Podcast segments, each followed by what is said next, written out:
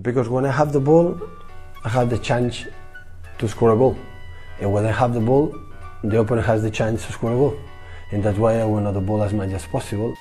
I'm European champion, so I'm not one of of the bottle. I'm a, I think I'm a special one. Playing football, it's like a orchestra, but it's a silent song. I like heavy metal more. Como faço em todos os clubes onde tenho passado, os jogadores do Benfica para o ano vão, vão jogar o dobro que jogaram o ano passado. Só isso. E o dobro se calhar é pouco. Olá pessoal, bem-vindos a Scout Talks, entrevistas aos principais intervenientes do jogo. Saímos a jogar com qualquer convidado.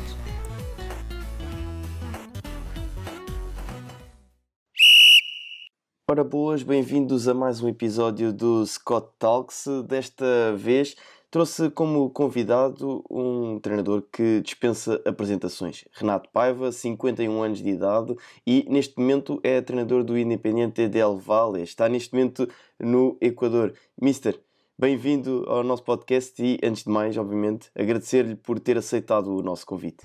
Olá, boa tarde. Boa tarde aqui.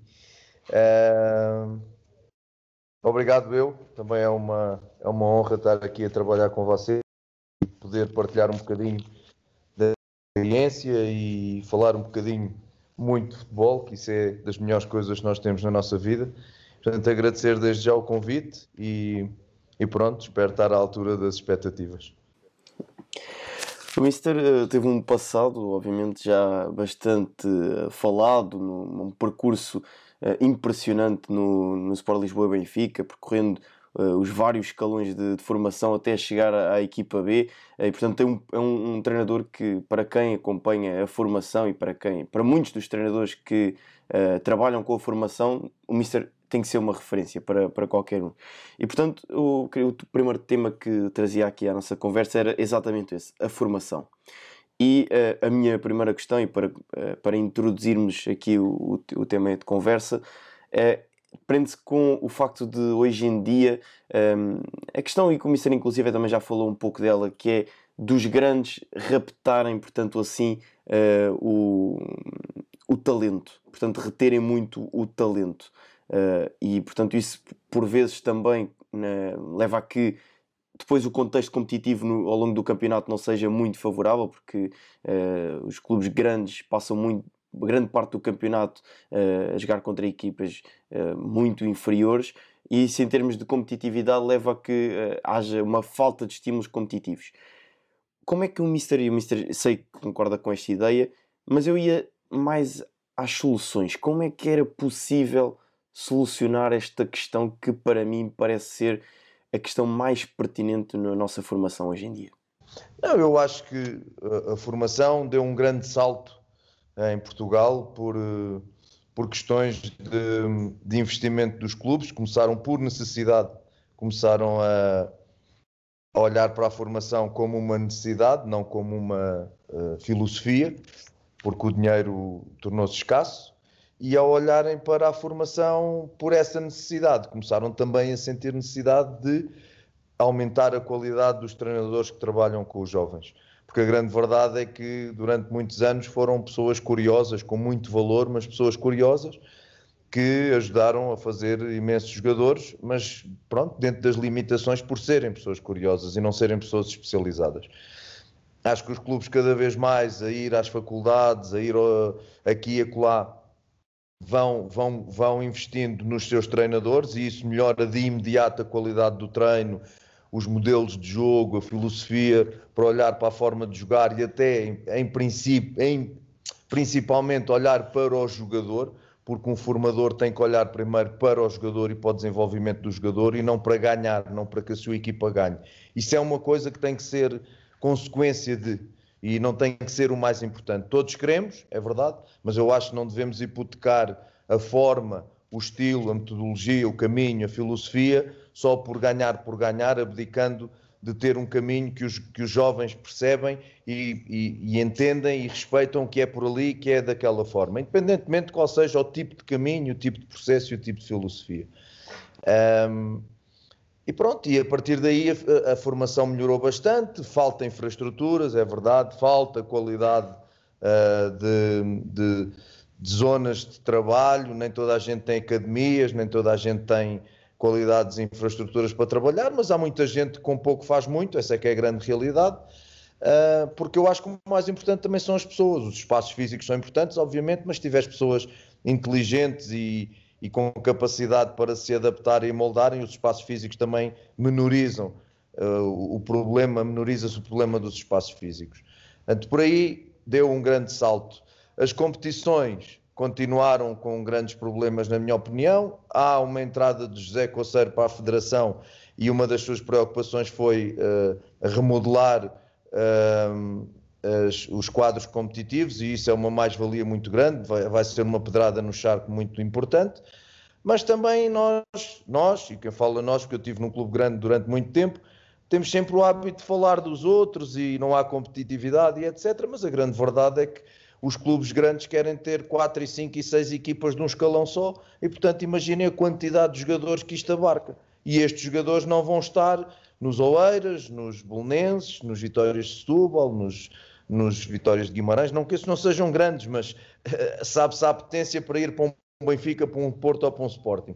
E estas equipas sofrem, mas nós depois, quando jogamos contra eles, queremos ter competição e competitividade e não podemos. Não podemos ter neste momento solneira e chuva na bola. Eu acho que era muito importante que as entidades responsáveis pudessem criar algumas limitações para que cada equipa só pudesse ter dois escalões, por exemplo, duas equipas, perdão, em por escalão, duas equipas por escalão. E eu acho que isso espalhava o número de jogadores por outros lados, os campeonatos iam se tornar mais competitivos, o crescimento ia ser muito maior de toda a gente, jogavam mais, porque muitos destes estão aqui e depois não jogam, essa é que é a grande verdade.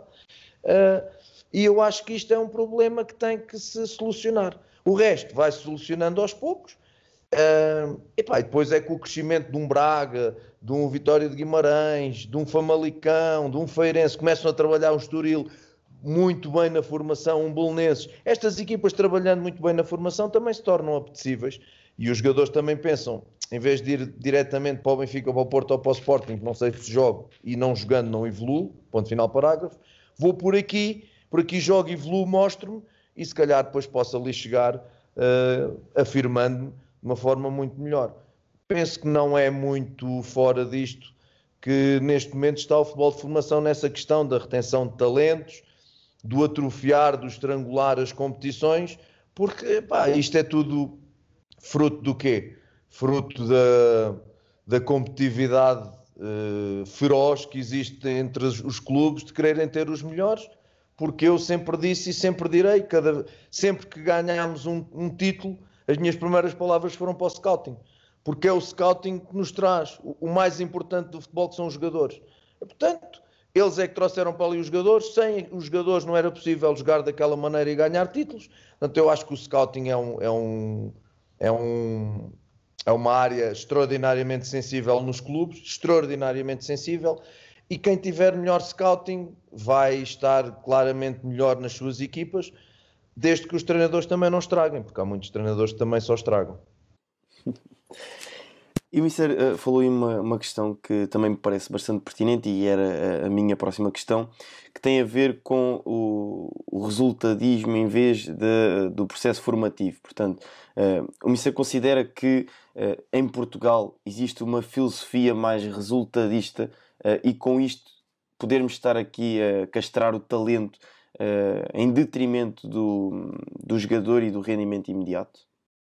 Eu acho que isso parece-me óbvio eu passei em 17 anos, passei por uh, com as mãos na massa, uh, passei pelos diversos momentos, passei pelo contrato anual dos treinadores em que chegava a maio e junho comprimido debaixo da língua e vamos ver o que é que isto vai dar.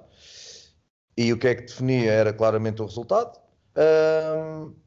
E depois o treinador defendia-se, não é? Em vez de jogar um jogador mais frágil, com um talento inacreditável e com um potencial extraordinário, mas que no momento não tinha rendimento, era engolido pelo, por aqueles jogadores que davam rendimento e que davam títulos e ganhavam campeonatos, ou pelo menos faziam por isso. Esse tempo existiu Uh, eu falo do Benfica porque é a minha experiência, de forma declarada, até ao momento em que o nosso presidente olhou com. decidiu mudar o paradigma e olhar para a formação como, como um, um alimento uh, fulcral e fundamental para a equipa A, com os investimentos que fez numa academia de milhões, tinha que gerar resultados para o clube. Pá, pode não ser para a equipa A, mas uh, faz, gerar financeiramente mais valias com as vendas de, de, dos passos destes jogadores, o orgulho de alimentar também clubes da Primeira Liga e a nível internacional, porque é sempre uma chancela da formação Benfica. E quando o presidente decidiu mudar esse paradigma, o que é a primeira coisa que tu vais fazer de imediato? Os melhores passam para o escalão acima. Que era uma coisa que não acontecia, porque senão não ganhavas campeonatos. E é evidente, quando isto começou a acontecer, o Benfica começou a perder mais títulos. E aqui houve uma grande dificuldade dos adeptos perceberem. Eu lembro-me das equipas de júniores que uh, não, durante algum tempo não ganharam campeonatos porque os jogadores estavam todos na equipa B, na segunda liga. Fantástico, brutal. Ganhou o Porto, ganhou o Sporting, etc. E os melhores estavam na equipa B, estavam a crescer. Os Rubens e, e por aí fora. E essa é que era a política, uh, absolutamente fundamental para, para o crescimento destes jogadores, dar-lhes dificuldade. E portanto, esse foi o primeiro passo que se deu nos sub-14, nos sub-15, os melhores para cima, os melhores para cima. Sempre com a sensibilidade e com o cuidado que isso também não os estrangulasse, né? porque às vezes podes metê-los em cima e depois eles não têm rendimento, e aí é contraproducente. Mas claro, com acompanhamento sempre por perto do que, do que ia acontecendo. Pronto. Um, e, e, e mudou-se esse paradigma, felizmente, e portanto começámos de imediato a alimentar mais as seleções nacionais, porque os jogadores começaram-se a desenvolver na dificuldade uh, pá, e, e deixou-se de olhar um bocadinho menos para os títulos. Foi uma coisa que foi bem explicada, bem dita, mas o adepto do Benfica, e eu percebo, quer é ganhar. E portanto, seja sub-10, seja séniores, quer ganhar. E muitas das vezes não consegue perceber que os melhores de sub-15 saem para os sub-16, vêm os melhores dos, dos sub 14 para os sub-15, mas não é a mesma coisa. Eles são bons, mas não é a mesma coisa naquilo que é o rendimento imediato. Portanto, uh, eu sempre fui e serei sempre, porque não consigo ver a formação de outra forma, olho para o jogador e para o desenvolvimento individual do jogador. Se conseguires fazer um coletivo, porque esse é o grande objetivo, forte, e esse coletivo forte faça crescer esses jogadores e depois consigas ganhar, em que há alguns anos nós conseguimos, o tal formar a ganhar, que eu acho dificílimo, dificílimo. Quando tu olhas com, para jogadores como o Dantas, por exemplo, como o Bernardo Silva, que na altura foram sempre pequeninos, sempre frágeis, como o João Félix sofreu do mesmo no Porto, e tu queres ganhar e queres é rendimento, a gente percebe. Mas pronto, a grande verdade é que uh, eu não consigo ver as coisas de outra forma. Acho que há um caminho, e esse caminho não se pode hipotecar. Tu não podes prostituir, entre aspas, a tua ideia, entregares a alma ao diabo daquilo que é o caminho para formar e desenvolver um jogador. Pá, e se tens que, por exemplo, num exemplo prático, sofrer golos na fase de construção porque perdeste a bola numa zona sensível, sofres. Porque tu queres é que os teus jogadores vivenciem aquele momento que é extraordinariamente difícil, que os mete num stress altíssimo, mas que repetidamente e várias vezes, esse stress vai obrigá-los a tomar decisões e aos poucos e poucos eles vão se habituar àquele momento, a tomar a melhor decisão. Isso valeu golos, valeu, valeu jogos, valeu, valeu títulos, pá, se calhar valeu, mas os jogadores ganharam muito com isto. E se me perguntares se um jogador prefere que, que se joga apoiado e de bola no pé, ou que mandes um pontapé para cima e jogues de segundas bolas, eles vão todos responder da mesma maneira, parece mal. Sim, um, ehm, e essa, essa questão que, que o Mister falava, e bem, uh, mas do adepto também em si, pode também passar um pouco pelo, pelo clube, lá está, explicar um pouco isto ao adepto, que o sucesso vai, vai, vai aparecer a longo prazo. Portanto, na formação pode-se não ganhar tanto, mas vai-se ganhar muito mais na equipa A e o clube vai crescer muito mais. E isso que o Mister estava a referir, e bem, um, de que os clubes grandes neste momento estão a subir muito os jogadores, e olhamos, por exemplo, a equipa de sub-23 do, do Benfica e do Sporting, as duas ficaram fora do apuramento de campeão mas têm meninos de 16 anos a jogar nas suas equipas. Portanto, esse, essa tal um, oferecer competitividade ao jogador, porque víamos jogadores como, por exemplo, e agora vou pegar no exemplo do Dário. O Dário a jogar no escalão de, ju, de juvenis, o Dário Assu, que estreou agora na equipa do Sporting, a jogar no escalão de juvenis e quem acompanhava de perto via que aquele rapazinho estava mais naquele campeonato, que já não estava a ter competitividade e crescimento ali. Portanto, esta aposta dos clubes tem que ser entendida pelo adepto também como algo positivo, não só para o jogador, mas também para o clube a longo prazo. Claro, é evidente. E a grande verdade, e não, não, é, não é segredo nenhum, pelo menos é a minha opinião, não tenho problema nenhum em dizer, a presidência de Bruno Carvalho foi terrível para a formação do Sporting. Terrível. Porquê? Porque foi o resultadismo puro e duro, puro e duro, para ganhar, ganhar, ganhar, por uma necessidade de se afirmar através da vitória, uh, através da vitória uh, nos escalões de formação. E eu digo isto porque tenho olhos e digo isto porque tenho ouvidos. E porque ouço como é que as coisas funcionaram no Sporting. Felizmente, para o futebol português e para o Sporting, apareceu uma filosofia diferente. O presidente do Sporting atual olhou para a formação de outra forma e não olhou, não só olhou como trabalhou-a e depois conseguiu encontrar um treinador que se acoplou ali de forma que nem uma luva, encaixou que nem uma luva e pronto, e agora estão-se a ver, estão-se a ver os resultados. É óbvio que pelo caminho houve uh, danos de guerra, como se costuma dizer, eliminados das competições europeias muito cedo, a taça de Portugal foi o que foi. Opa, mas eh, ninguém ganha sempre uh, e ninguém ganha sempre tudo. Agora, nós temos é que perceber a essência daquilo que se está a fazer. E a essência daquilo que se está a fazer, tal e qual como no Benfica, é uma essência que tem um caminho, que tem uma filosofia. Porque nós não temos que ter vergonha de mudar ideias. Nós precisamos é ter as ideias. Isso é que é importante, ter ideias. Porque quem não tem ideias, ah, isso está sempre a mudar. Agora, há aqueles também, não, eu tenho esta ideia e não mudo nem por nada. Nem está a tomar, nem está a terra. Acho que é importante mudar.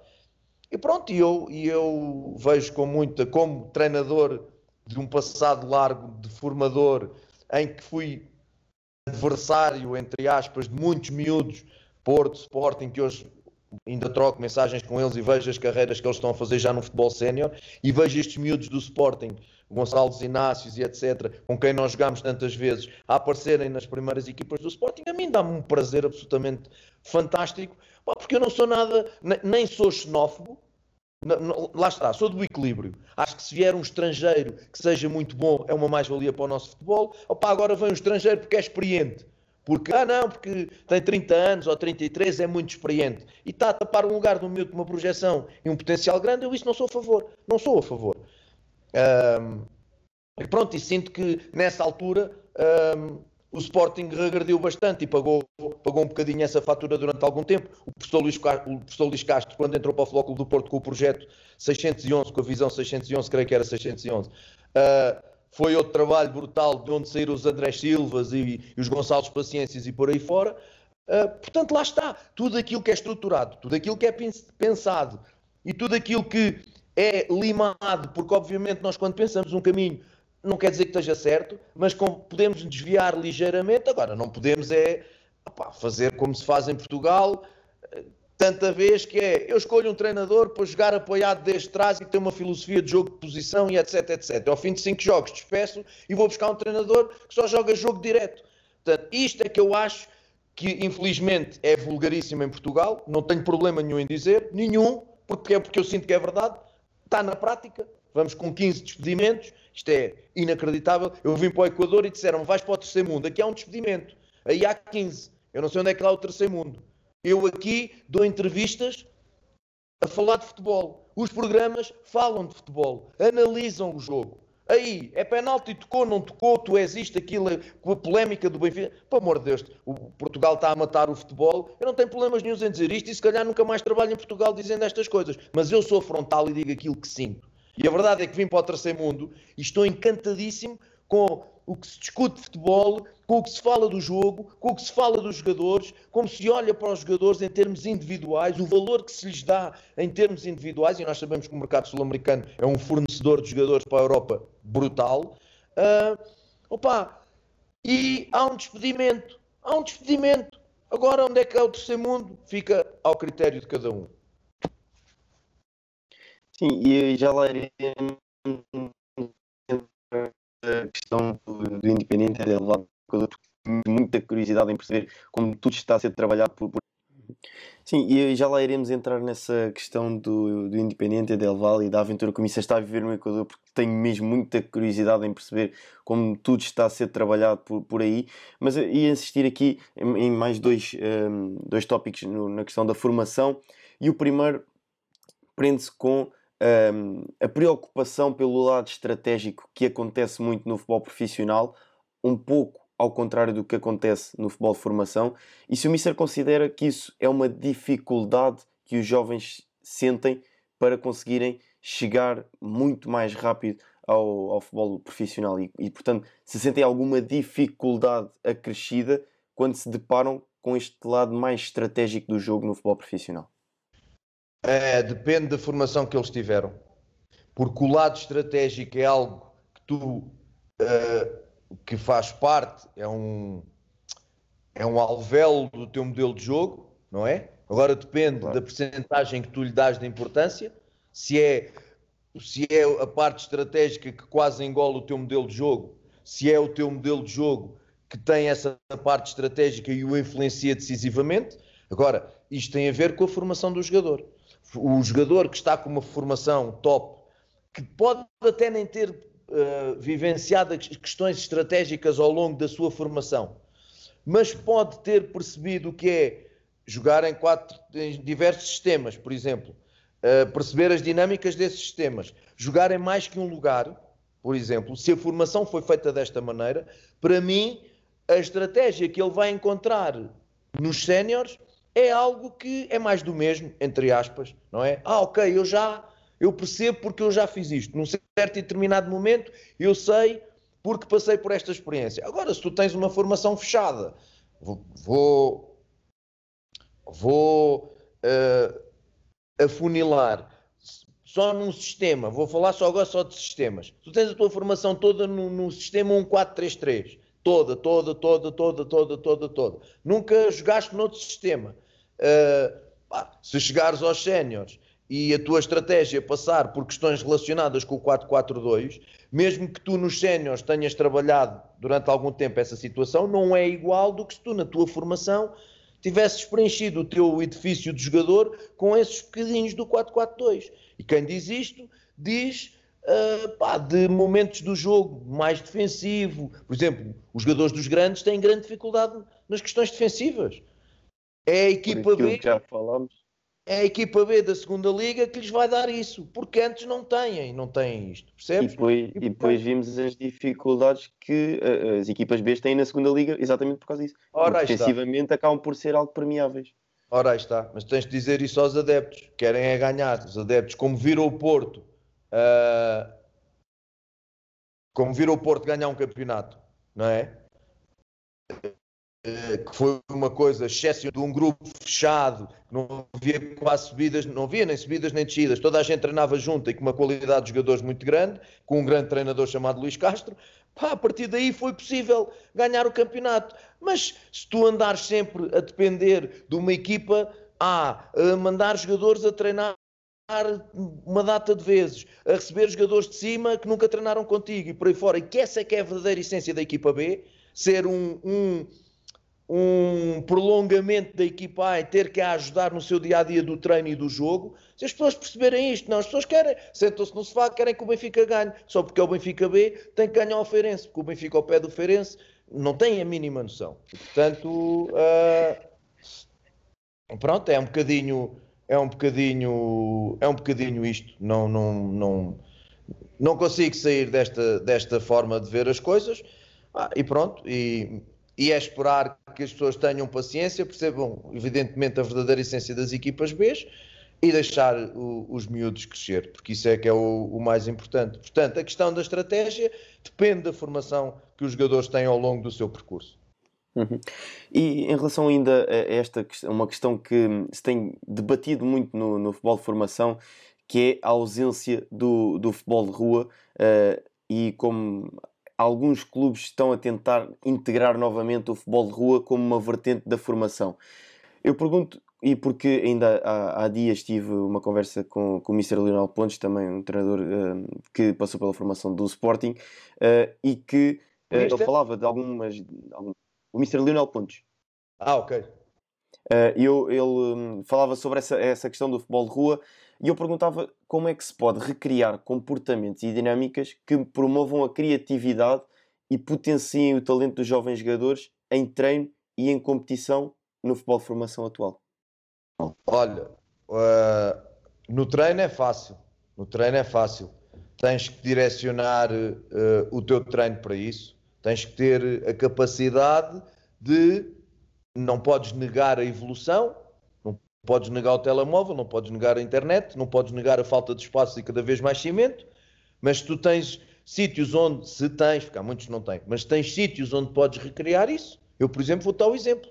Sub-14, sub-16, sub-17 a partir de dezembro, com o modelo de jogo mais ou menos assumido pelos jogadores, terça ou quarta-feira, o Benfica tem um campo de futebol 5 sintético coberto, com zonas de coordenação à volta e com o tal uh, 360, uh, com a máquina 360. Fácil. Equipas de 5, dividiu o grupo em 4 equipas de 5, ok? Um guarda-redes mais 4 jogadores e fazia torneios em que aí não havia coletes. Não havia coletes. E o treinador não intervia. Não intervinha, perdão. Só para apitar uma outra situação. O resto era 5 contra 5 sem coletes. Nós na rua tirávamos a camisola, era um tronco num contra outros. Ali, por uma questão de respeito, não dá para fazer.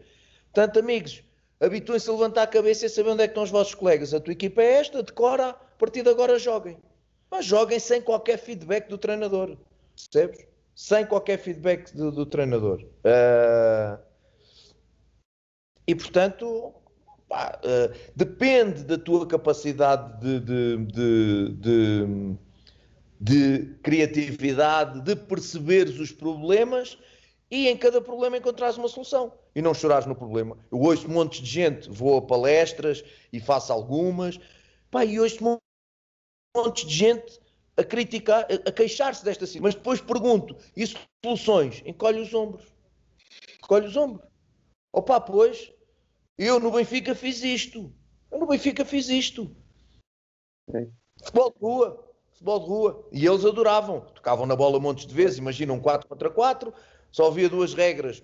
Às vezes havia duas regras que eram passar e desmarcar. Quando eu me chateava, era o passar e desmarcar uh, ofensiva e a defensiva era pressionar sempre o portador da bola, mas, mas algumas vezes as outras era jogo puro e duro, deixá-los, deixá-los. A intensidade deles aumentava, a tomada de decisão aumentava, executavam mais rápido, pensavam mais rápido, e eles adoravam aquilo. Porque realmente não fazem, não faziam aquilo em mais lado nenhum. Pronto, esta é que era a grande realidade. Levares o treino para isto, para a tomada de decisão, muito, promover muito a tomada de decisão, um, opa, e no jogo também não criares um modelo de jogo e uma forma de jogar que seja redutora, que, que seja tão tática pá, que ponha coletes de forças nos jogadores que têm mais qualidade individual. Hoje em dia chegamos ao ponto parece que fintar é um crime. O grande golo é aquele que dá 50 passes. Pá, é um grande golo, mas se um jogador fintar 3, não é? Também é um grande golo. Portanto, e agora vou só radical de agora quem finta é pá, é quase um problema, é quase um, um, um crime, pá, pelo amor de Deus. Uh, mas pronto, mas é, é um bocadinho é um bocadinho assim. Acho que depende muito dos treinadores, da forma como olham para o treino, da criatividade que têm para encontrar essas soluções e recriar esses contextos, e depois no jogo.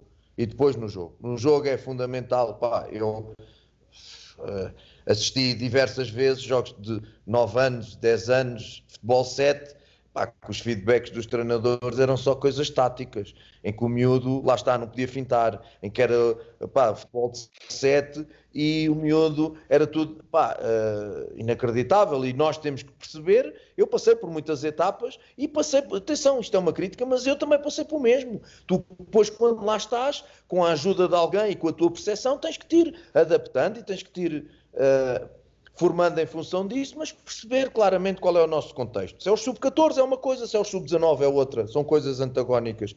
E há exigências diferentes, quer no trato com a pessoa, com o jogador individual, a própria comunicação, como também na passagem de conteúdos, não é? Eu não posso, no miúdo de 9 anos, falar numa transição defensiva. Eu acho que não devo. Acho que não devo. Mas ouço muito disso. Portanto, é um bocadinho esta questão. Mister, e nós lançámos uh, nas nossas redes sociais um desafio aos nossos seguidores para lhe lançarem algumas questões e trouxe aqui uma uh, do Nebur Alexandre, ainda relacionado com esta questão da formação, e ele pergunta como é que se lida com o excesso de confiança transmitido pelos pais e empresários aos atletas. Pá, como é que se lida? Uh, é difícil, é muito difícil de lidar, porque tu, treinador, passas uma informação no campo e o teu pai, ou a tua mãe e o teu empresário muitas vezes estão a passar uma informação completamente antagónica, uh, pá, contraproducente. E depois, não é só as informações que tu passas, porque eu já ouvi, ouvi, ouvi eu, o treinador a dar uma indicação para passar e ouço o pai lá atrás a dizer chuta, chuta para fazeres golo e não sei o quê, coisas deste género. Uh, e depois, um, a questão também é quando não jogam.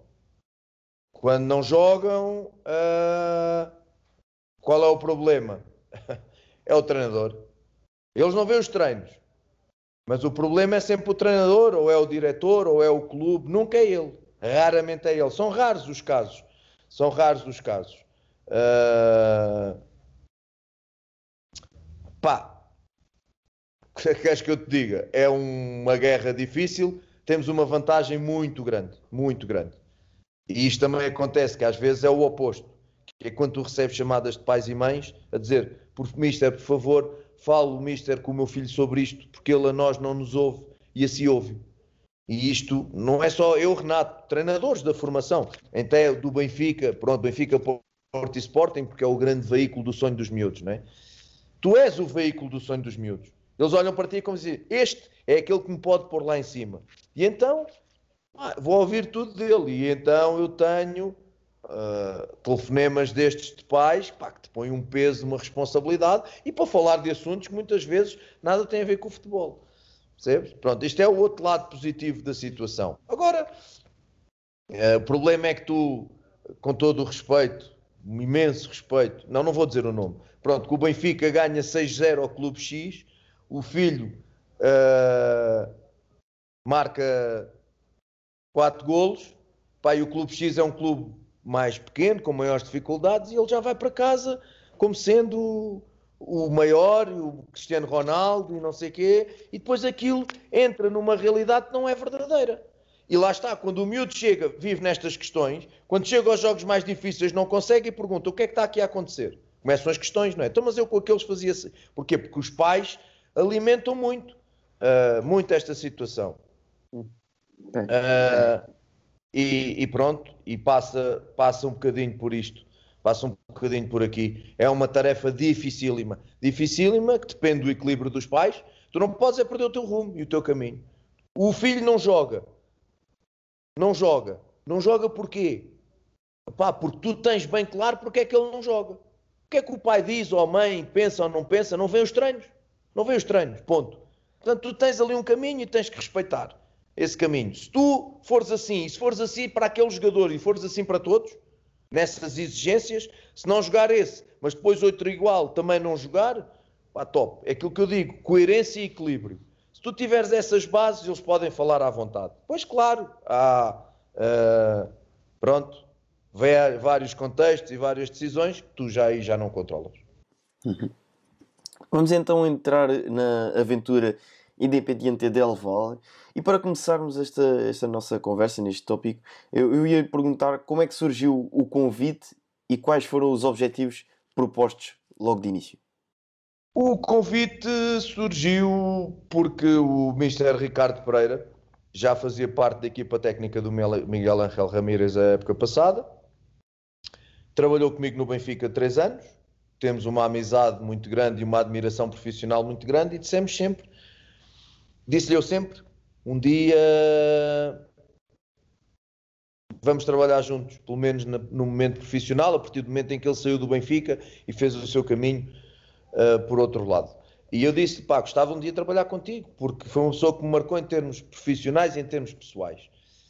Uh, e o Ricardo Pereira aqui, quando veio para cá, claro que de imediato eu comecei a olhar para o Independente Del Valle, uh, por onde, pá, uh, com alguma atenção, com alguma curiosidade, também por, por amizade com ele, por, por perceber o contexto dele. E, pá, e comecei a ver coisas que me agradaram muito, que havia alguns pontos de ligação na forma do, do Miguel jogar e, essencialmente, o Miguel jogar assim porque este clube tem aquilo que eu dizia que muitos não têm. É inquestionável. Não é por eu estar aqui, andas para trás e vês, tem uma filosofia, tem, tem algo definido, uh, não há dúvidas. E eu vou já explicar porque é que digo isso. Uh, e pronto, e comecei a acompanhar. Eu fiz scouting para o Benfica durante até entrar nos no Júniors, porque foi quando comecei a treinar de manhã. Uh, fiz scout para o Benfica, scouting para o Benfica na América do Sul, mas só em, em, televisão. Eu, não, como treinava sempre, não podia ir aos países. Então tinha um colega que ia, trocávamos mensagens, mas como eu treinava só à tarde, as minhas noites eram até às 3 da manhã de praticamente a semana toda, onde eu via Copa Libertadores, Copa Sul-Americana, Campeonato Argentino, Colombiano, Uruguai, por aí fora. E portanto, o meu conhecimento do futebol sul-americano é muito vasto, pelo menos em questões individuais, que era para onde eu virava, uh, para onde eu virava as minhas atenções, um, mas obviamente também ia conhecendo o contexto, não é? Pronto. Quando o Miguel informa que se vai embora, Dentro desta filosofia, o Ricardo sugeriu o meu nome. Estavam três nomes em cima da mesa. O Ricardo sugeriu o meu nome. De imediato, um, um diretor desportivo entrou em contato comigo. E para perceberem como funciona este clube, eu tive praticamente dois meses de entrevistas. Eu fui entrevistado por psicólogos, fui entrevistado por diretor de recursos humanos, Fui entrevistado, psicólogos, questões de lideranças, gestões grupais e etc. Reitor de recursos humanos. Uh, diretor desportivo fez uma entrevista, pediu-me modelo de jogo em vídeo, portanto, jogos meus em vídeo, modelo de treino em vídeo, portanto, treinos meus, e pediu-me números de jogadores com quem eu tivesse trabalhado para falarem. Então, eles falaram com o Rubem Dias, com o João Félix e com o Pedro Pereira, que está no Crotone. Pediram-me pediram nomes, eu dei estes três. Não satisfeitos, sem que eu soubesse, pediram ao Ricardo nomes de mais dois jogadores que eu não tivesse dado para eles falarem. Então falaram com o Guga do Famalicão e penso que o Tiago Dantas, creio eu. Penso que o Tiago Dantas. Portanto, vê bem a minúcia, a minúcia para escolher um treinador. E eu cheguei ao ponto de lhes dizerem, digamos, a meio do processo, e disse: pai, estou encantado com isto. O meu empresário, que é uma pessoa com muito andamento no futebol, Renato, só em Inglaterra, só vi uma coisa destas em Inglaterra. Uh, e eu cheguei a dizer-lhes: olha, eu não sei se vou ser eu escolhido, mas não tenho dúvidas nenhumas que vocês vão acertar para aquilo que vocês querem. Não tenho dúvidas. Porque com uma minúcia destas, com um detalhe destes, pá, não tenho dúvidas nenhumas. Rapidamente a forma de jogar encaixou, porque o Ricardo lhes tinha dito. Pá, gostaram da minha personalidade, da minha forma de ser, uh, e acabei, felizmente, por ser o escolhido. Uh, e entro num projeto. Ah, e claro, como é óbvio, esta é uma das academias mais fortes da América do Sul, do Equador de longe, uh, e claro, isso com o meu passado de formação no Benfica, juntou-se a fome com a vontade de comer, como se costuma dizer, na gíria, um, e claro que um dos objetivos que me definiram foi de imediato potenciar miúdos que viessem da formação. E isso eu disse logo, isso foi a minha vida inteira a fazer isso, portanto vamos embora. Uh, pronto, e a partir daí o desafio foi esse, o desafio foi objetivos, uh, obviamente, continuar esta filosofia de jogo, fazer crescer estes jogadores desta forma, porque também é um mercado vendedor e o clube também precisa, obviamente, vender e potenciar a academia, prestar muita atenção à equipa B e aos sub-23 uh, ah, e olhar para os miúdos. De imediato, na pré-época, metemos logo alguns a treinar connosco. Hoje já temos dois claramente a aparecer e, e eu acho que não vão estar aqui muito tempo, é a minha opinião. Um, e pronto, e claro, e depois os objetivos de te qualificares para uma competição internacional. Nós, ao eliminarmos a União Espanhola do Chile nesta primeira eliminatória da Copa Libertadores, garantimos de imediato a competição internacional, ou seja, se formos eliminados por o Grêmio, iremos para a Copa Sul-Americana fase de grupos, passarmos o Grêmio, vamos para a Libertadores. Portanto, era muito importante, era um objetivo, o primeiro objetivo da época atingido, era estar numa, numa competição internacional. Isso era fundamental para o clube. E depois tentar ser campeão, porque nunca foram. Este clube é sui generis no mundo. Ganha primeiro uma competição internacional, a época passada a Copa Sul-Americana, do que ganha um campeonato nacional. Portanto, isto é quase hum, inédito. Pá, não é um clube com o poderio financeiro de um Barcelona, que é o maior deste país, que uma Liga de Quito e um Emelec, que são os, os, os, os rivais imediatos, têm poderio financeiro. Para teres uma ideia, o Barcelona foi campeão, tinha já um plantel fantástico, e depois foi contratar os 5 ou 6 melhores jogadores da última temporada aqui no Equador. Só assim. Portanto, eles agora têm praticamente dois 11 porque são, evidentemente, a equipa com mais adeptos, com mais títulos, com uma infraestrutura pesada. Uh, e pronto, e nós lutamos contra, contra isto. Agora, não, não nos passa a ambição de, de querermos ser campeões. Acreditamos que pela nossa engenharia tática podemos aqui criar aqui algumas coisas que aqui a tática não é tão valorizada, aqui é mesmo, olha-se muito para o individual, para o jogador em si próprio, não se olha muito para a tática e aí pode ser a nossa frestazinha para podermos entrar. Um, mas obviamente partimos um bocadinho atrás, mas sempre eu afirmei quando aqui cheguei, o objetivo é sermos campeões, quero entrar para a história, queremos entrar para a história do clube como ser o primeiro equipa técnica a ser campeã nacional. Pá, mas é um clube tem eu, eu, por exemplo tenho uma relação de amizade com o Juan Lilho enorme uh, o adjunto do Pep Guardiola. E o, o, Lilho treinou na América do Sul o Atlético Nacional da Colômbia e treinou no México e portanto foi uma das pessoas com quem eu me aconselhei sobre o clube o Lilho foi perentório a dizer Renato é para faz as malas e vai ontem porque tu vais para o, o termo que ele utilizou é tu vais para o clube mais europeu da América do Sul.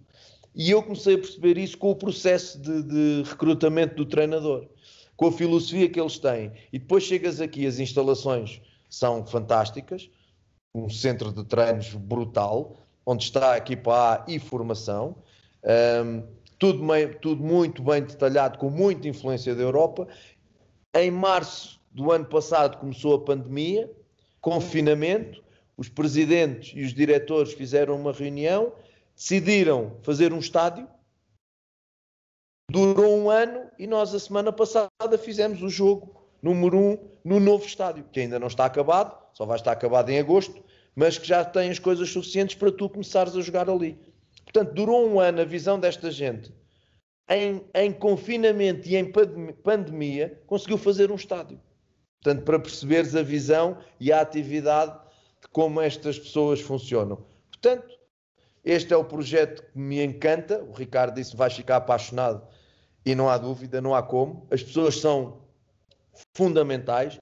Começámos a época com dois jogos fora uh, e duas derrotas e, e com um apoio inacreditável das pessoas que nos lideram, dos presidentes e dos diretores. E porquê? não por simpatia, porque nós temos dois diretores que estão sempre nos treinos, veem os treinos todos, que nos põem questões constantemente táticas sobre as nossas decisões, não questionam, perguntam. Atenção, é diferente, é diferente questionar Muito. que perguntar. Pronto. Uh, perguntam e depois tem aqui uma coisa que eu acho que é absolutamente deliciosa, e eu estou no terceiro mundo, fará se não tivesse. Uma coisa absolutamente deliciosa que é, na véspera de um jogo, há uma reunião da equipa técnica com o diretor desportivo, o diretor de recursos humanos, um presidente e o diretor de scouting, onde nós apresentamos o plano de jogo para o dia seguinte. O que é que vamos fazer? O que é que olhamos do adversário? Portanto, fazemos uma coisa em vídeo. Organização ofensiva, como é que vamos atacar o adversário? como é que vamos defender o adversário, pontos fortes, pontos fracos, que equipa é que vai jogar, bolas paradas, e eles saem dali com uma ideia absolutamente clara de como é que nós, durante a semana, preparamos o jogo e como é que vamos olhar para o jogo. Ou seja, quando se sentarem na bancada a analisar o jogo, eles têm uma percepção clara de, um, não funcionou porque a estratégia foi mal elaborada pelo treinador. Dois, não funcionou porque os jogadores não fizeram nada daquilo que o treinador pediu. Porque pode acontecer. Pode. Claro. Três, não funcionou porque o adversário foi evidentemente melhor. E eles estão em posse de dados para te avaliarem. Eu, quando for avaliado por estes senhores, ou promovido ou despedido, eu vou ter. Não vou conseguir. Por exemplo, se fosse despedido, não me iria conseguir chatear com ninguém. Porque eu percebo. Eles estão em posse de, inúmeros dados. Inúmeros dados sobre aquilo que é o nosso trabalho. Desde o dia a dia do treino até à planificação do jogo e àquilo que é o próprio jogo. À elaboração do plantel. À relação com a equipa B próximos, próximos, mas próximos de ajuda, de análise, de observação, porque eles também querem aprender com aquilo que a gente traz da Europa, que essa é que é uma grande verdade. Uh, sugerem, não ordenam, percebes? Acrescentam, não ameaçam. Ou metes este, ou não sei o quê. É pá, não é nada disso. E portanto, ao fim de duas derrotas, eu estava mais preocupado que eles. E as mensagens, eles nos jogos, sempre muito próximos, e à noite, depois de estarem nos jogos connosco, à noite mensagens pá, fantásticas de apoio, de ânimo, calma, isto vai sair. E agora entramos num, numa espiral de, de, jogos bem conseguidos e de vitórias, e eles já estão a reforçar, viu, mister? Pá, trabalham, pá, vocês são sérios, são honestos, pá, às vezes a bola não entra, pá, mas nós estamos, os jogadores estão a crescer, a equipa está a crescer, e é isso que nos interessa. Portanto, há uma consciência brutal de quem lidera daquilo que se está a fazer. E isso é, para mim, se me disseres que é que tu, pediria, o que é que tu pedirias sempre para o sítio onde fosses trabalhar? E eu diria, pediria sempre, para, pediria sempre que quem manda ou quem avalia perceba e se preocupe porque é que se ganha, porque é que se perde, como é que se ganha, como é que se perde.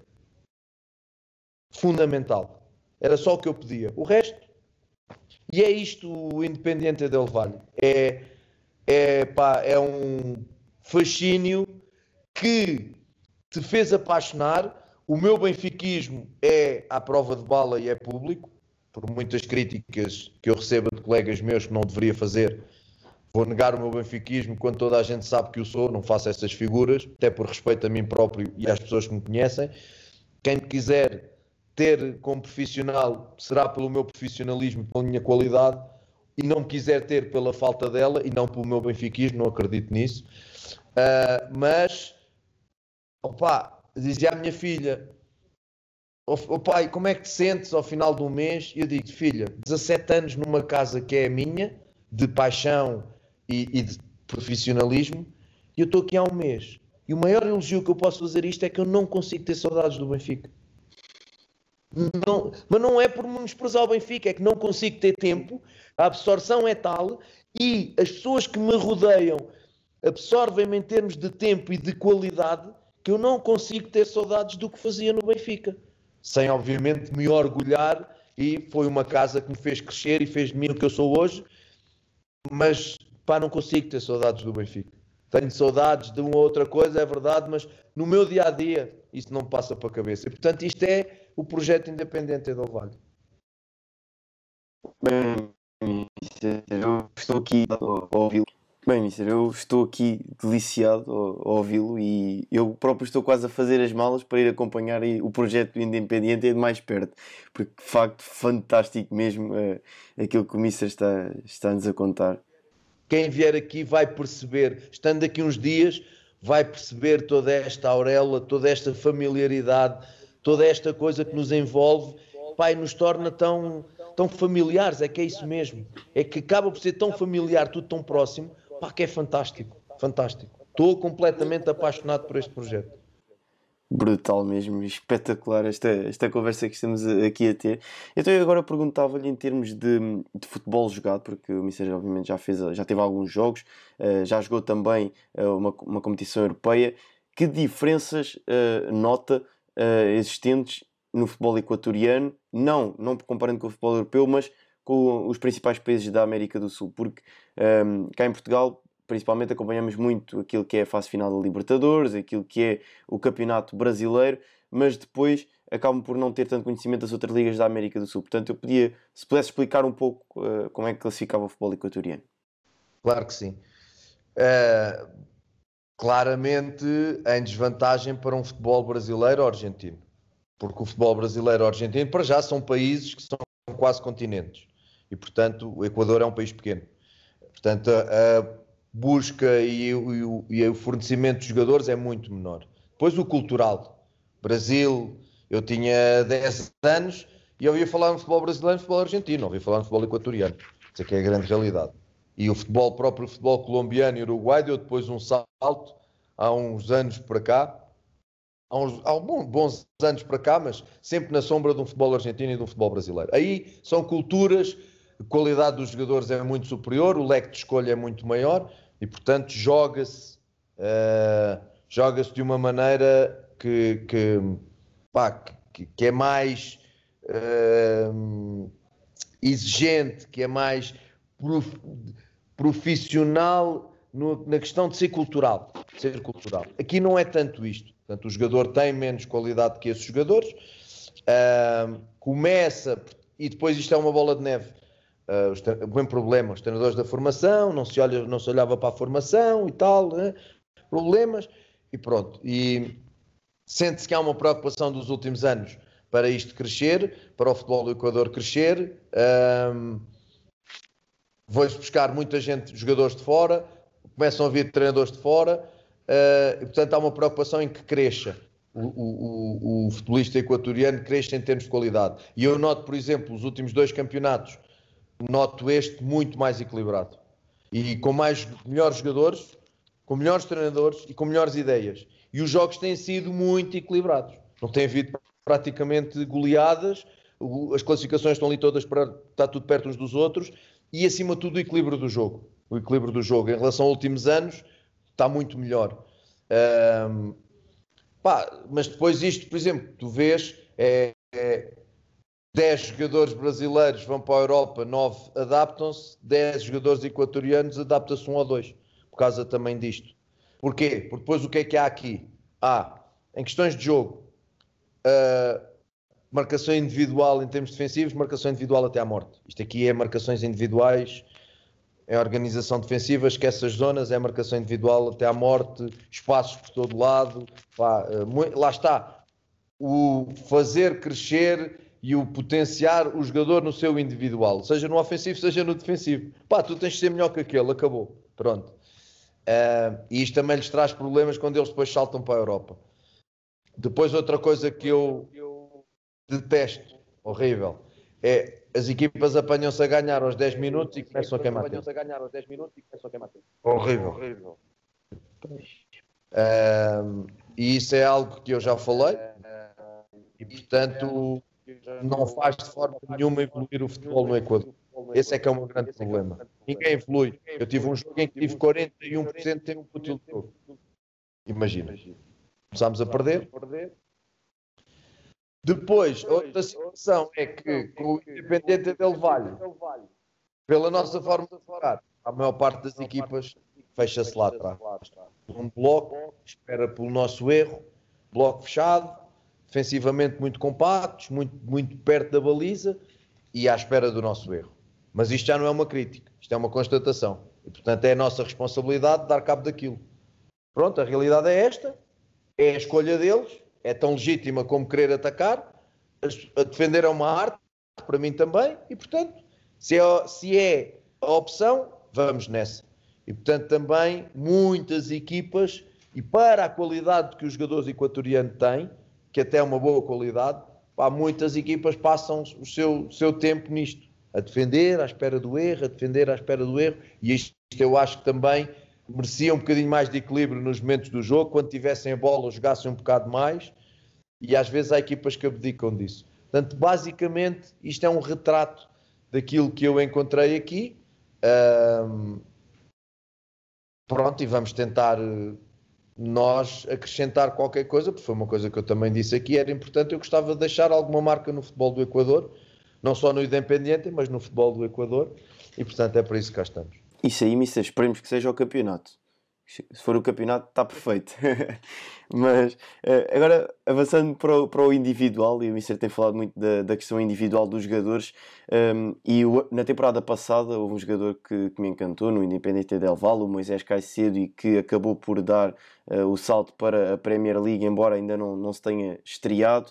Mas uh, também porque o Guti, um colaborador nosso, lançou-me esta, esta questão para eu perguntar aqui ao, ao Mister, um, porque ele acompanha e fez também, também dar-lhe os parabéns porque lançou o primeiro artigo dele no, no, nosso site esta semana, portanto, e ficou muito bom, portanto, também dar-lhe os parabéns. Eu sei que ele vai ouvir o, o podcast com, com, o Mister. E portanto, pergunto, ele perguntava sobre três jogadores: o Moisés Ramírez, o William Pacho e o Pedro Vitek. Qual é a sua opinião sobre o potencial destes três jogadores? Pronto, estão aí aqueles que eu digo que vão ser vendidos nos próximos tempos. Moisés Ramírez teve uma passagem pela Real Sociedade, a equipa B, a coisa não funcionou muito bem, é um, e porque tem um problema para a Europa, não é um guarda-redes alto, e a Europa tem estas coisas.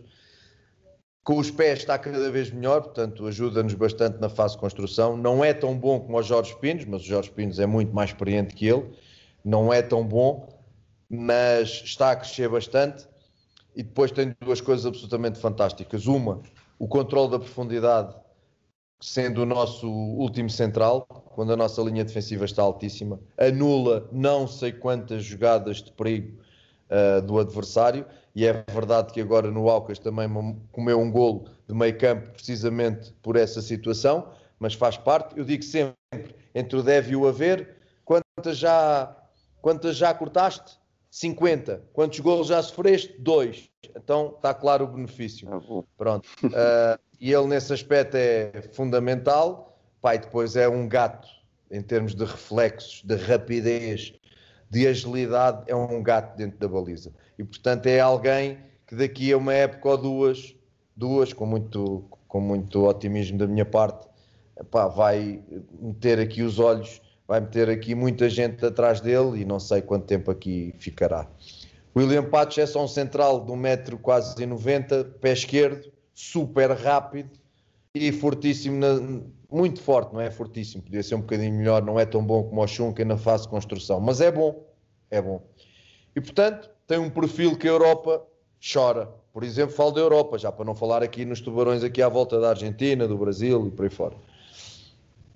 20 aninhos, a aprender a jogar à zona, a aprender a jogar numa linha defensiva que nós tentamos que seja organizada. E vou-te dizer, a nossa média de foras de jogo contra os adversários anda em 10, 12 por jogo, portanto, podes perceber já.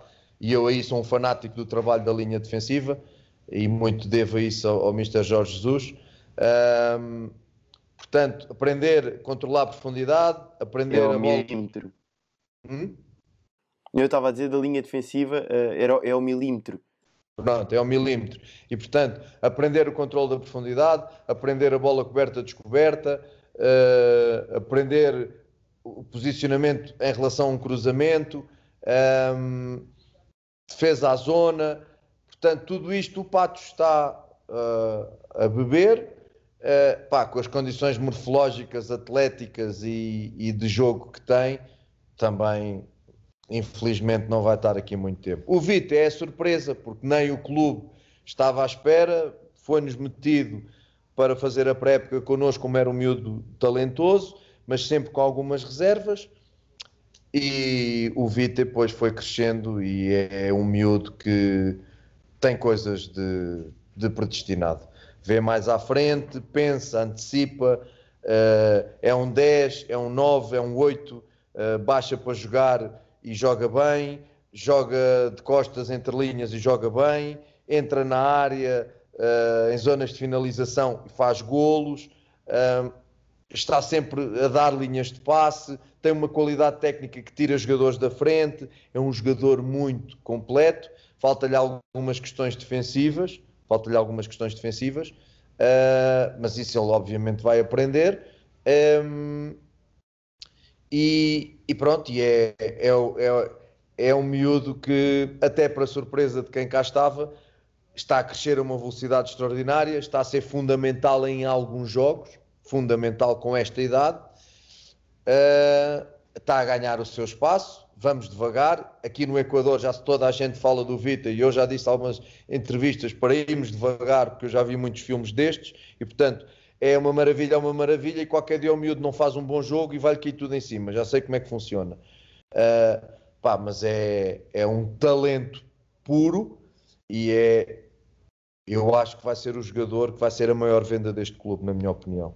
Depois temos um Hurtado, que é um lateral direito, que está a entrar aqui também a crescer e a entrar aqui numa espiral de grande qualidade. O Chaves, que é um lateral esquerdo, central esquerdo, nós agora estamos a jogar com três, central do lado esquerdo, ou lateral esquerdo também, com uma morfologia e com uma qualidade brutal. Uh, temos um Garcia que é um interior com uma intensidade, uma agressividade para um 8, precisa de alguma qualidade técnica, mas com um raio de ação extraordinário. Portanto, e vemos outros que agora andamos, nós andamos a ver os jogos da, da equipa B e há ali outros também já a mostrar muito talento e temos que esperar que eles cresçam. Mas não há dúvida que o teu colega está atento e tocou aí em três, em três uh, pontos fulcrais daquilo que é a nova geração de talento do Independiente Del Valle. E o Mister também já referiu e bem que passou pela, pelo scout do, do Benfica uh, e portanto agora perguntava-lhe como é que é feito o recrutamento do, do Independiente. É fácil, por exemplo, atrair jogadores de fora para jogarem no Equador? É fácil pelo projeto, não é pelo dinheiro. Isso aí esquece. Para teres uma ideia, eles fazem questão que o treinador seja o mais bem pago que os jogadores. Portanto, para tu perceberes, uh, não é pelo dinheiro, agora é pelo projeto de os jogadores se apaixonarem por esta forma de jogar, uma. Duas, pelas, pela participação constante nas competições internacionais, porque um jogador que joga naquelas equipas de meio da tabela na Argentina, joga na Argentina, mas não participa em competições internacionais. E é verdade que eles preferem investir mais nos prémios do que nos ordenados. Portanto, os prémios são bons. Portanto, essas são as três atrações que têm. E depois, quando vão conhecendo o clube, chegam a, percebem as instalações. Agora um estádio novo. Percebes? Isto tudo são um treinador europeu. O segundo, já cá estava o Miguel, e agora eu, segundo treinador europeu, com ideias novas. Portanto, eles vão criando aqui um contexto de atração aos jogadores que não é o financeiro como fundamental. Eles sabem disso. Eles sabem disso. Nós temos aqui jogadores argentinos, o caso do, do do Titi Ortiz e do Lolo Faravello jogavam facilmente noutros lados. Só que esta forma de jogar apaixona-os de tal maneira pá, que eles até agora não quiseram sair daqui. É claro, se houver propostas, eles podem sair, mas é isto, é a forma de jogar, a filosofia do jogo e todo o contexto que faz com que os jogadores venham para aqui. Depois, claro, como te digo, ou Libertadores ou Copa Sul-Americana, eles estão quase sempre numa ou noutra. Portanto, é fácil atrair os jogadores. Agora não consegues atrair os melhores do Brasil, não consegues atrair os melhores da Argentina. Está fora de questão, não é? Agora tens que ir a uma faixa mais, mais mediana. E o Mister vai, já falou também um pouco disso e temos vindo a falar ao longo do, da edição deste podcast, eh, porque há um duplo encontro muito importante eh, frente ao Grêmio. Eh, e eu acredito que internamente já estejam a, a preparar esse, esse jogo. Um, qual é a importância que atribui a este jogo e como é que estão também a preparar este confronto com, com a equipa brasileira? A importância tremenda de nós podermos entrar numa Libertadores. Ponto número um. Uh, a importância tremenda de ser um jogo contra uma equipa histórica da América do Sul, uma das potências do Brasil, e uma equipa que neste momento só ficou pelo caminho nas meias finais da Libertadores, só, pelo, com o Santos, e que disputou a final da Copa do Brasil contra o Palmeiras, só. só. É uma equipa que só vendeu o Everton para o Benfica e o PP para o Futebol Clube do Porto, que ainda lá está. Já o devia ter levado, mas ainda lá vai ficar até junho. Foi mal dos meus pecados, mas pronto. Um, ou seja, em termos individuais, há uma decalagem grande entre aquilo que é os, o Grêmio e o Independente Del Valle. Ninguém tem essas dúvidas. Em termos individuais, a decalagem é, é, é grande. Agora, o jogo é coletivo, tem estratégias, tem táticas, pá, e nós vamos tentar que essa decalagem individual se esbata por questões estratégicas e por questões táticas. Podemos conseguir ou não? Não sei. Agora é verdade que as pessoas aqui estão conscientes que, que o favoritismo não é nosso. As pessoas têm essa consciência. Uh, jogamos em altitude, jogo em casa pode nos dar essa vantagem, jogar em altitude e poder fazer até um bom resultado. Uh, mas vamos fazer aquilo que podemos e que não podemos para, para eliminar o Grêmio, sabendo da dificuldade muito grande que tem. Já me preparei, já, já falei com o Abel, o Abel já me ajudou, já me passou tudo o que tinha sobre o Grêmio. Uh, portanto, temos uma identificação do Grêmio, não só verbal do Abel, mas em vídeo. Pronto, e, e, vamos trabalhar, trabalhar essa situação com a ajuda que temos, com as observações. Agora não dá para observar o Grêmio, porque o Grêmio está a jogar com a sua equipa B nos estaduais, os outros estão de férias, ou foram, ou foram de férias descansar. Uh, portanto, uh, ainda hoje, hoje ou ontem lia na capa do jogo que o Futebol Clube do Porto só deixa o PP jogar nas, na, na, Libertadores, não deixa já jogar nem sequer no Campeonato do Brasil.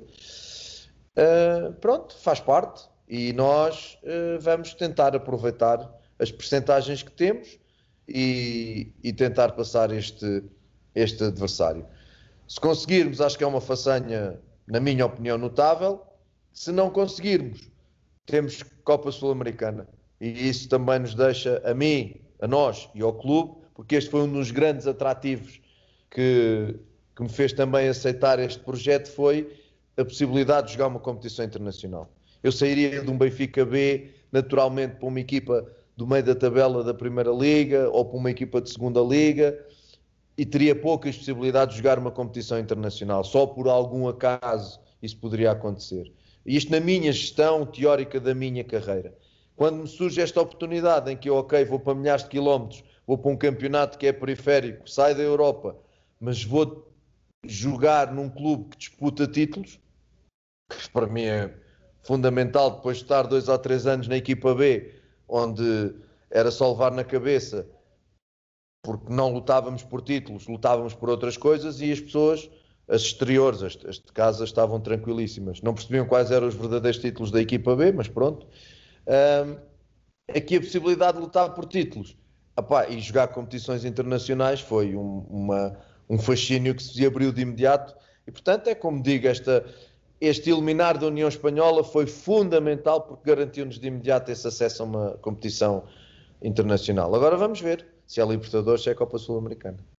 Eu estava aqui a ouvir o, o Mister e estava a pensar que a reunião tática para estes jogos com, com o Grêmio vai ser brutal e vai ser ouro por uh, a reunião tática que, que vão ter. Um, mas portanto eu perguntava, e para irmos em direção ao final do, do podcast, se espera voltar a Portugal e poder treinar a Primeira Liga, se tem isso como, como objetivo? Sabes que eu estou um bocadinho marcado pela futurologia no futebol e no futurologia na minha carreira. Uh, e toda a gente disse que eu ia ser isto e ia ser aquilo, e que ia treinar isto e ia treinar aquilo, e depois uh, não aconteceu felizmente eu tive o sangue frio de na altura dizer às pessoas do clube e a outras que hum, o futuro para mim no futebol é o treino da manhã. E não consigo conceber outro futuro que não seja o treino da manhã e depois o treino depois da manhã e quando aparecer o jogo, o jogo. Porque porque podem acontecer tantas coisas nesse treino que podem definir o teu futuro, como podem acontecer coisas nesse jogo que podem definir o teu futuro podem acontecer. E portanto, eu não consigo olhar para o futebol a esse espaço. tu queres sempre mais para a tua carreira, tu queres sempre melhor para a tua carreira, tens ambições de carreira desportivas normais, tens ambições financeiras que te deem uma estabilidade que te permita que a tua família tenha um futuro bom uh, e em especial a minha filha. Portanto, essa é uma preocupação uh, prioritária para mim, mas claro, tentar conjugar as duas coisas. Uh, há sítios onde podem pagar algum dinheiro e tu olhas e dizes que o projeto não é a tua cara e só vais fazer a geneira. Há outros sítios que é o vice-versa. E este eu senti que era aqui um equilíbrio das duas coisas. Não é um. Não vou ficar milionário aqui, mas uh, estou a receber o que não receberia em Portugal se não treinasse os três grandes, Braga, Braga, os quatro, estes quatro. Tanto que já é bom para mim. Agora é como te digo, uh, eu tenho ambição de querer mais na minha carreira. E o mais pode ser não ser, ser quase campeão no Independente Del Valle este ano, ser campeão para o ano, uh, gerar receitas e fazer uma equipa mais competitiva e poder lutar por uma Libertadores ou por uma Sul-Americana, ou ser campeão já este ano, ou fazer um grande trabalho e aparecer outra proposta de outro mercado que se abra, porque o Independente é um clube muito visível, essa é que é a grande verdade.